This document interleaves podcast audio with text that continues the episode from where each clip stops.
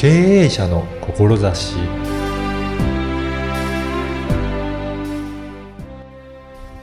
皆さんこんにちは。小ラボの岡田です。あなたは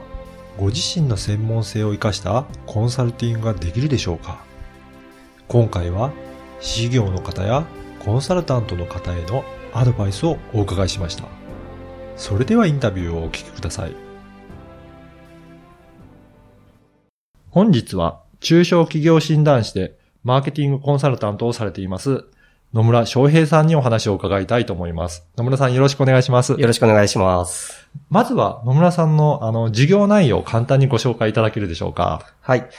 私は中小企業診断士という資格を持っていて、で、特にですね、マーケティングのコンサルティング、まあ、はい売上アップのコンサルタントを通して活動させていただいています。で特にですね、やっているのが、しあの、私と同じような事業の方だったり、コンサル担当の方々、うん専門知識は持ってるんだけど、ちょっと売り方、売るのが苦手っていう方々の、そのビジネスの構築だったり、マーケティングやセールスの支援っていうのをさせていただいています。やっぱりあの、事業の先生方とか、コンサルタントの方も、やっぱり世の中今いっぱいいらっしゃるので、どういった違いがあるのかっていうと、なかなか分かりにくい方もいらっしゃいますよね。そうですね。うんあの、例えば税理士さんだと、はいまあ、税理士さんっていうだけだとたくさんいらっしゃるわけじゃないですか。いはいで、その中で、まあ、クライアントさん、お客さんからすると誰を選んでいいのかわからないっていう状態になっているわけですよね。その中で、あ、この人だっていうふうに思ってもらうためには、やはりその人なりの強みだったりとか、うん独自性だったりとか、うん。人柄だったりとかも含めて、うんそういった自分自身をアピールしていく必要性がありますうよね。ん、そうですね。そうしないと、なかなかその人にお願いしなきゃいけないっていうことじゃなくなってしまうので、で今頃調べればいろいろインターネットとかでも情報あるので、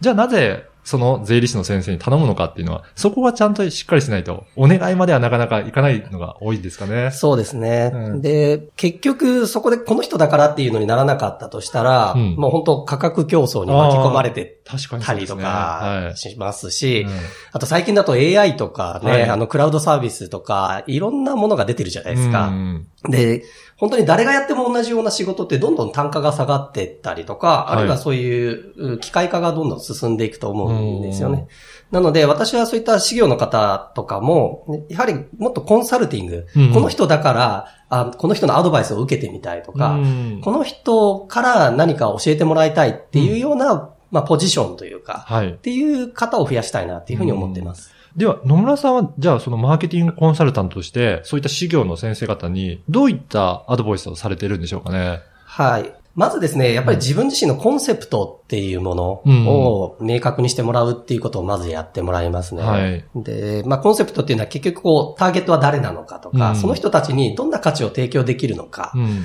で、どんな他との違いがあるのかっていうのを明確にしてもらうっていうことをまずやっていただきます。で、その次に、まあ、コンサルティングの商品を作っていったり、あと集客の仕方だったり、うん。あるいは情報を発信して、自分が何者なのかっていうのの信頼関係をもっと築いていって、で、最終的には売り方、セールスのトレーニングっていうところまでやっていて、まあそれを5つのステップでお伝えしてるっていうことになります。そうなんですね。やっぱりその一つ一つのステップが、皆さんなかなかできていないので、うんなんとなく営業活動してるだけだと、やっぱり売れないんですよね。そうですね。うんで、売れたとしても、例えば単価が低いものしか売れないだったりとか、はい。あるいは、どうしても最終的な個別相談とかまでは行くんだけど、うん最後の一歩契約まで至らないとかですね。はいそういうことをよく聞くんですよね。うんうんうんだからやっぱりそこをちゃんと契約に結びついて、売り上げが立つような、そういったコンサルタントをされてるっていうことですね。そうですね。で、今までこういったことをコンサルティングされているということなんですが、野村さん自身はどうしてこういったビジネスを開始しようと思われたんでしょうかね？はい。まあ、もともと私もまあ会社に勤めてたんですよ。あはいで、IT 系の企業で営業とマーケティングを主にやってたんですね。うんで、その中では、例えばセミナー使ったり、展示会使ったり、メルマガ使ったりっていうので、結構売り上げ上げてたんです。うんで、そんな中、中小企業診断士っていう経営コンサルタントの資格を、はい。まあ、取ることができて、で、私、結構自由が好きでですね。うんなんか会社にいるよりも自分でなんかやりたいなっていうのがあって、独立をしたんですね。はい。で、その際には自分自身が経験してきてた、そのマーケティングとかセールス、まあ要は売り上げを上げるっていうコンサルティングで行こうっていうふうに決めたわけですよ。はい。で、自分自身がまあ言ってみれば、法人の新規開拓をうん。やっていたので、自分もじゃあ法人の新規開拓のコンサルタントとして独立したんですよ。はい。で、自分自身ノウハウあるから仕事取れると思うじゃないですか。そうですよね。今までも成果出されてたっていうことであれば、そそうですよね。ところがですね、はい。何ヶ月経っても自分の新規契約が取れなかったんですよ。そうなんですね。ははい。もうね、新規開拓、ね、コンサルタントって言ってるのに、一見も新規開拓できてないコンサルタントどう思います ねえ、なかなかお願いしづらくなりますよね。しづらいですよね。で、結局半年ぐらい全然新規が取れなかったんですけど、その時に気がついたのは、やっぱ会社にいると、まあ会社の看板だったり、社会的信用性だったりとか、はい。まあいろんなサポートが受けられたりっていうのがあったのが、個人になって独立してやる。はいで、実績も経験もないコンサルタントが仕事を取るっていうのは、うん会社でやってるのとは全く違うんだなっていうのを痛感したんですね。そうなんですね。うんはい。で、もちろんそのままのやり方をやっていたら、うん。これは自利品だなと。うんいうことがあって、私自身、まあ、様々なセミナーで、まあ、うんマーケティングやセールスのことを学んだりですとか、あと実際にコンサルタントの方についていただいて、私自身もコンサルティングを受けながら、ああ、はい。ビジネスを構築していたっていう経験があります。で、その結果、半年後に契約が決まって、はい。で、そこから、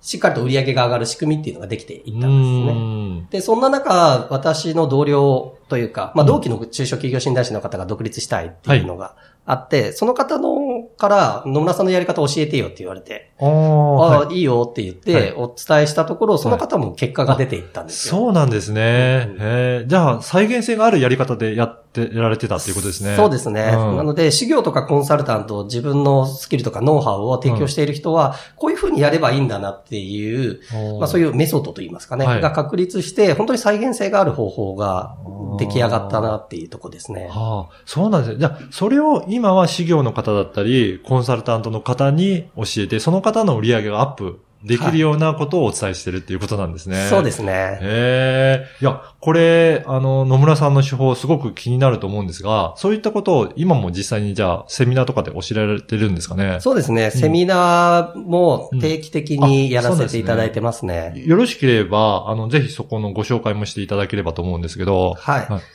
私が提供しているセミナーっていうのは、本当に事業コンサルタント、コーチうんとか、そういう専門家の方々が、うんたとえ今は実績がなかったり、経験がなかったり、人脈がない状態からであったとしても、半年間でしっかりと売り上げが上がる仕組みっていうのをはい。作る、その方法についてお伝えしていまうす。ん。で私はそれをクライアント獲得の5ステップあと呼んでいて、5ステップはいこのクライアント獲得5ステップセミナーというものを開催させていただいています。はい。で、直近で言うとですね、はい。えー4月10日はい。の、うー18時半からですね、はい4月10日水曜日の18時半からと、はい。えーその次がですね、4月22日月曜日の14時半から、はい。えーいずれも3時間のセミナーになっているんですが、その中で、まあ、コンセプト作うり、ん商品作り、集客の仕方、あるいは情報発信の仕方、セールスの仕方っていうよううな、んその事業やコンサルタントの方に必要なビジネス構築の方法をお伝えしています。なるほど。ぜひね、今のお話を聞いて、このセミナーに興味ある方は、このポッドキャストの説明文にも URL を掲載させていただきますので、ぜひチェックしていただければと思います。では、この番組、経営者の志という番組なんですが、はい。野村さんが大切にしているその志について教えていただけるでしょうか？はい。私はミッションっていうものを掲げていて、うんそのミッションというのは、自由に自分の人生を歩む人を増やすうん。というのをミッションにしています。本当に自分がやりたいことをやって、本当に自分自身の人生を歩んでいる。誰から言われたからとか、社会の目を気にしてとかではなくて、本当にやりたいことをやる。そういう人たちを増やすお手伝いをしたいというのが、本当にこの仕事をしている意味なんですね。はい。まあ、自分自身もやっぱ会社員時代は、なんかこう、ね、会社のから言われたからしょうがなくとかっていうのを言うやってたんですけど、まあそうではなくて、自分って何のために生まれてきたのかなとか、うん何をしてると楽しいのかな何をやりたいのかな、うんそこを本当にやって、で、それもわがままに生きるとかっていうのではなくて、うんまあ人間って誰かの役に立ちたいじゃないですか。そうですね。そういった思い、思いは皆さんありますもんね。そうですよねはいなので自分自身が本当にやりたくて誰かを助けて、その結果、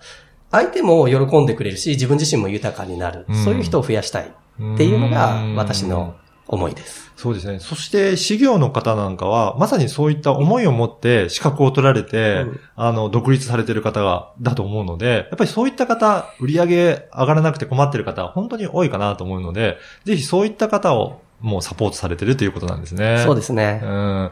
やっぱりそういった方、本当に志のある方っていうのは、ぜひ野村さんのこういったセミナーとか、他にも何か、あの、ご参考になるようなものってあるんでしょうかね？はい。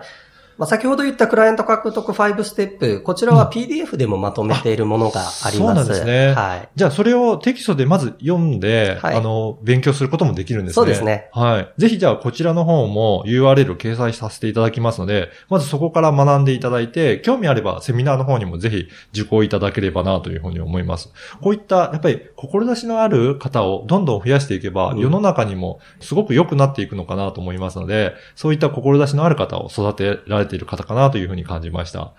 本日はマーケティングコンサルタントされていらっしゃいます野村翔平さんにお話を伺いました。野村さんどうもありがとうございます。ありがとうございました。